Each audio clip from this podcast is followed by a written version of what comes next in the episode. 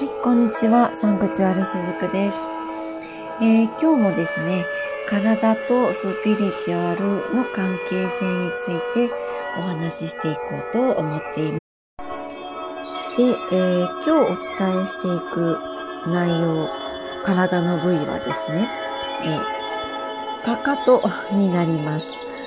まあ、かかとと足裏、総合的に捉えていただいていいかなと思うんですけれども、まあ、この時期ですね、まあ、もうすぐ春にはなるんですが、まだまだ寒い時期続いていますね。で、えー、冬場ってですね、どうしてもその皮膚が乾燥しますので、夏場は、あの、かかととか足裏にひび割れとかがない方も、冬場になるとかかとにひび割れが出る方って結構いらっしゃると思うんですね。で、まあ、やっぱりその前回もお話ししたように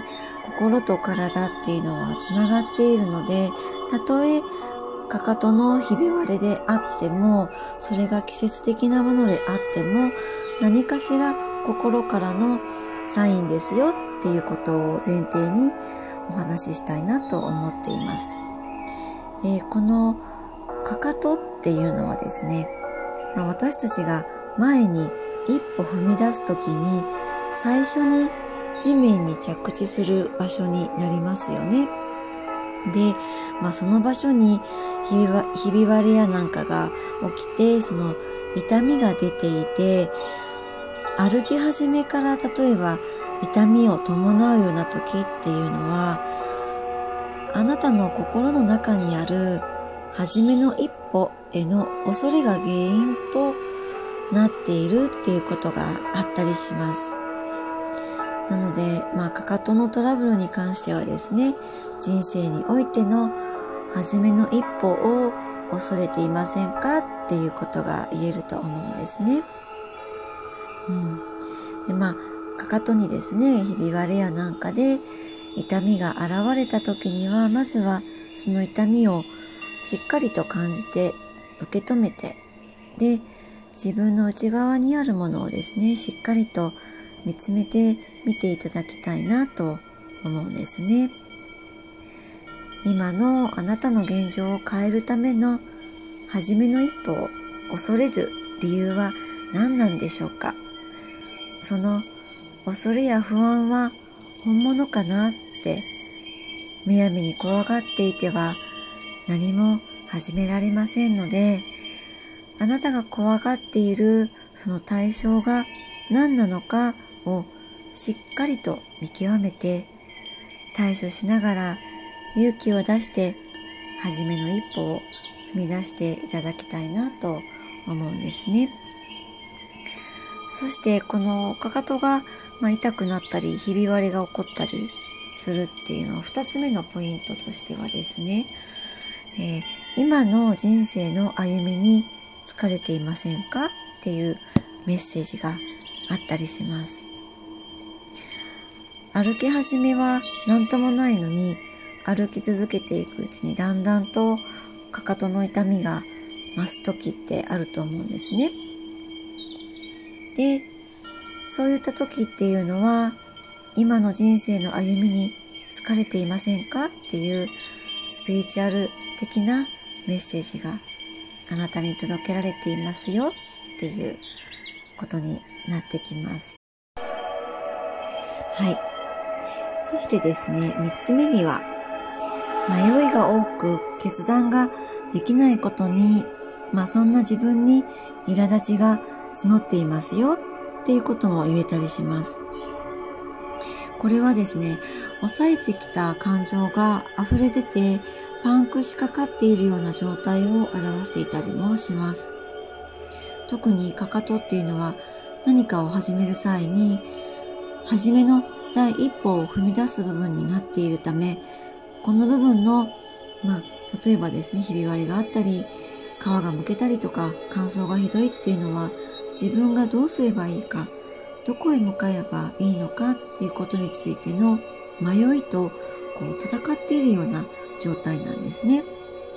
で、そうやってなかなか決断ができない自分に対しての苛立ちが整っているっていうような状態でもあります。あとですね、えー、ま、かかとに限らず足裏っていうのは、えー、エネルギーの通り道になるんですね。エネルギーを出すこともすりますし、エネルギーを吸収することもできる場所になってきます。で、かかとやその足裏が乾燥していたり、ひび割れたりするっていうのは、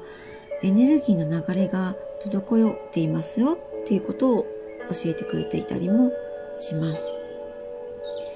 あとですね、えー、体の子宮の部分とのつながりが深いとも考えられています。なので、かかとがひび割れていたり、トラブルがある時っていうのは、まあ、女性の方だったら子宮にもちょっとトラブルがあるかもしれないということも言えますね。で、そのトラブルっていうのが、えー、何かこう疾患まではいかなくても、よくあるのはやっぱり子宮が冷えているような状態です。子宮が冷えてる状態ってどういうことかっていうと、エネルギーが結局滞っているっていうことなんですね。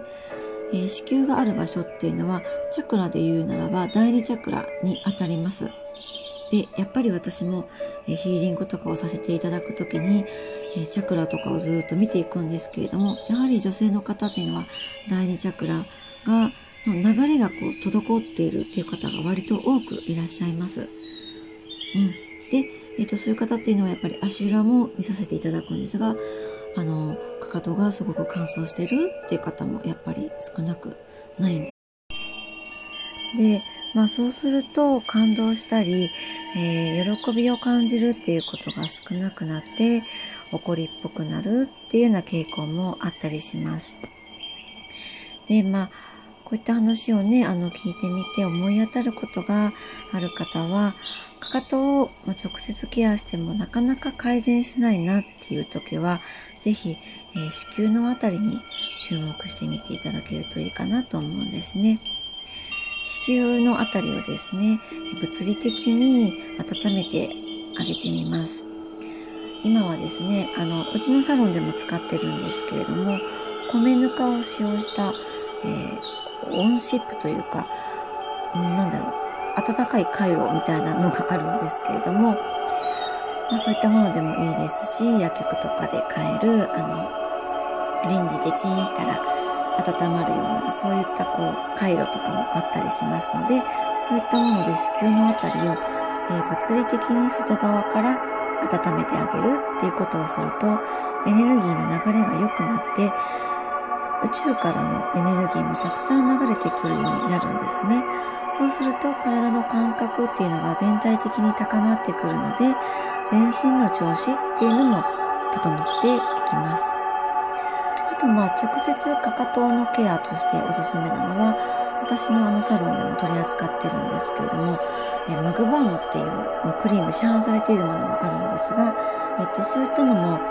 エネルギーをですね、体のエネルギー、エネルギーフィールドを守ってくれる役割があるんですね。でこれはもちろんそのただのマグバームだけでも素晴らしい、えーと、効能っていうのがあるんですが、あの、そこに、私の場合はプレイヤーデスエネルギーっていうのを転写しているので、さらに足裏っていうのは、先ほどもね、言いましたように、足裏からエネルギーを出すこともあれば、吸収することもあります。なので、私もいつもしてるんですが、足裏にそのマグバームを塗ることで、足裏からま、余分な余計なエネルギーをこう吸収しすぎないようなこともしていたりします。これはあのサロンでも取り扱ってますので、まあ、ご興味のある方はおっしゃってみてくださいね。は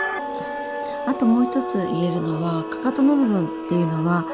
え体の中の腰の部分ですね。腰ともつながりが強いと言われています。えー、腰っていうのは体の中心部で文字が表す通り、体の要ですよね。大切な部位になってきます。うん、つまりその、かかとの角質とかのトラブルっていうのは、あなたの心に無理がかかっていますよっていうスピリチュアルメッセージになるんですね。うん。なので腰が悪い方っていうのは、割とかかとのケアを私おすすめしたりしています。で、まあ実際こうどんな対策ができるかっていうとですね、放っておかずにやっぱりあの足裏もケアしてあげてほしいなと思います。毎日5分でもいいので足を意識的にしっかりときれいに洗ってあげてください。そしてその時にちょっとこう力を入れて、えー、こするようにしてですね、手のひらをグーにしてからツボを刺激しながら洗ってみるですね。うん。で、あとまあ、2週間に1回ぐらいはこうお塩でこするようにしてあげると体の新陳代謝も高まってくれます。で、お風呂上がりには顔にするのと同じように、えー、足裏にも保湿剤を塗ってあげてほしいなと思っています。はい。えー、今日はですね、かかと、足裏とスピリチュアルの関係性についてお伝えしてきました。この体とスピリチュアルの関係性についてはですね、また今後も何回かに分けてお話ししていきたいなと思っています。次回は体のどの部位になるかはちょっと今まだわからないんですけれども、はい、また、えー、来ていただけると嬉しいです。今日も最後まで聞いてくださりありがとうございました。しずくでした。